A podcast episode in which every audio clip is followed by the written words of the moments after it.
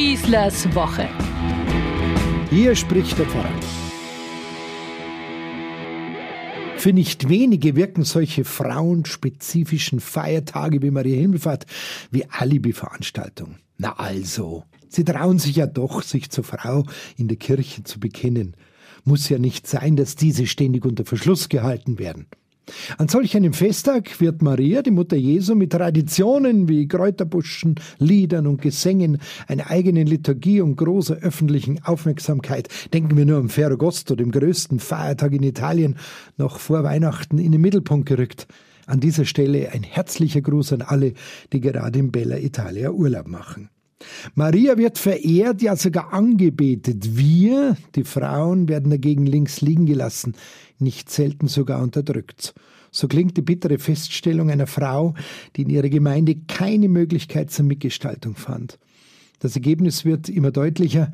Frauen ziehen aus der Kirche aus, weil sie keinen Platz finden, der dem Willen Gottes und ihrer Würde entspricht. Dagegen wäre alles so schnell aufgeklärt. Den enttäuschenden Erfahrungen der Frauen über viele Jahrhunderte katholischer Kirchengeschichte hinweg steht der eindeutige Befund des Neuen Testaments klar und deutlich entgegen. Da geht es nicht nur um die selbstverständliche Zugehörigkeit der Frauen zu den urchristlichen Gemeinden, ihre aktive Beteiligung an der Missionsarbeit der Apostel. Frauen übernehmen völlig unumstritten die Leitung christlicher Gemeinden, werden wie eine Junia, sogar Apostolin genannt, haben einflussreiche Positionen und Stellungen in den Gemeinden inne.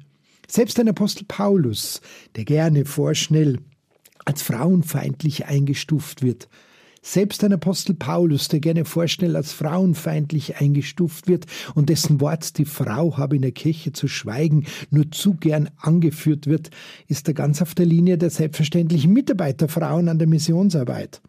In seinem letzten Brief, dem Römerbrief, kann man sie alle finden. Ich habe sie mal einzeln rausgefischt. Eine Phoebe, die die Gemeinde in Kenchreä dient, die man in Liebe aufnehmen soll, schreibt er. Oder Priska, die Frau von Aquila, die ihr eigenes Leben für Paulus aufs Spiel setzte. Eine Junia, die mit ihm gefangen war, die schon vor ihm Christin war und einen hervorragenden Platz unter den Aposteln habe, schreibt er. Da gibt's noch Tryphäna und Tryphosa und die liebe Persis, die sich alle im Dienst des Herrn unermüdlich einsetzen, so wie die Mutter des Rufus, die ihm selbst wie eine eigene Mutter geworden ist. Wen muss man da bitte noch überzeugen, welche Bedeutung den Frauen in der Urkirche zukam? Und das in einer Gesellschaft, die noch viel stärker von Männern geprägt war als heute. Und welch großen Anteil sie für die Lebensvollzüge in der Gemeinde und an der Leitung und im sozial-karitativen Dienst hatten. Da ist eine Tabitha, die Petrus zum Leben erweckte und die schon Jesus mit ihrem ganzen Vermögen unterstützte. Lydia drängte Paulus und seine Begleiter unbedingt bei ihr zu wohnen. Unersetzlich war der Dienst der Frauen in den Hausgemeinden, den Keimzellen für die folgende weltumspannende Mission. Sie stellten ihre Häuser zur Verfügung, damit dort die sonntäglichen Versammlungen der Gemeinde und der eucharistische Gottesdienst stattfinden konnte. Bis heute ist das übrigens so geblieben. Ohne eine Frau bei uns zu Hause, meine Mutter nämlich, wären wir Kinder nie gläubige Christen geworden. Mission eben. Nein, hier geht's nicht um eine einfache Schwarz-Weiß-Malerei. Ein Apostel Paulus hat sich auch nicht immer leicht getan, diese Gleichwertigkeit von Mann und Frau durchzuhalten. Er war auch nur ein Kind seiner Zeit. Aber diese Ängste und Vorurteile, die muss es wohl schon immer gegeben haben, und dagegen hieß es aufzustehen. Heute ringen wir fast verzweifelt beim synodalen Weg, um an dieses alte Selbstverständnis und die Bedeutung der Frauen in der Kirche anschließen zu können. Bevor aber überhaupt ein konkreter Schritt dahin gemacht worden ist, beispielsweise die Weihe von Frauen als Diakonissinnen umgesetzt werden kann, kommt dann gleich, wie jetzt jüngst geschehen, prophylaktisch eine verbal unerträgliche Abfuhr aus dem scheinbaren Mittelpunkt der Kirche aus Rom. Dabei haben wir doch immer gelernt, dass der Mittelpunkt nur Christus sein kann und niemals irgendeine Verwaltungseinheit. Und die Kommentare derer, die sich selbst als die eigentlich Rechtgläubigen sehen und bezeichnen, reformfreudigen Bischöfen wie unserem Bischof Betzing aus Limburg, dem Vorsitzenden der Deutschen Bischofskonferenz gegenüber, diese Kommentare erinnern in der verbalen Brutalität eher am finsteres Mittelalter.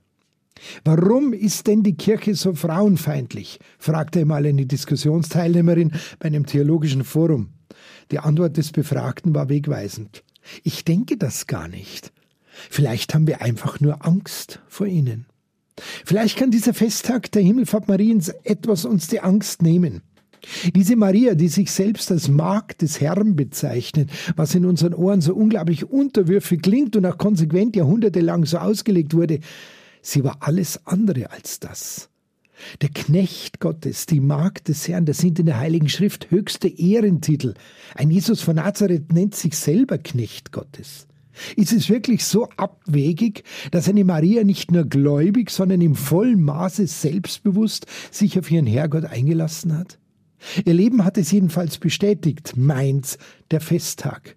Maria ermuntert alle Frauen ohne Scheu ihren Platz in der Kirche gläubig, selbstbewusst und ohne Scheu zu erkämpfen, einzunehmen und anzunehmen, so wie die vielen Frauen in der frühen Geschichte der Kirche auch. Darum mein Wunsch und meine Bitte heute an alle unsere Frauen in der Kirche, hört nie auf für euch zu kämpfen. Ihr tut es für uns alle, eine offene, eine ehrliche und eine attraktive Kirche zu werden. Durch eure Verbindung zu Christus seid ihr alle zu einem Menschen geworden. Dieses Motto des Apostels Paulus muss euch unentwegt antreiben. Ich wünsche einen schönen Himmelfahrtstag und weiterhin schöne Ferien. Euer Pfarrer Schießler. Schießlers Woche. Ein Podcast vom katholischen Medienhaus St. Michaelsbund und dem Münchner Kirchenradio.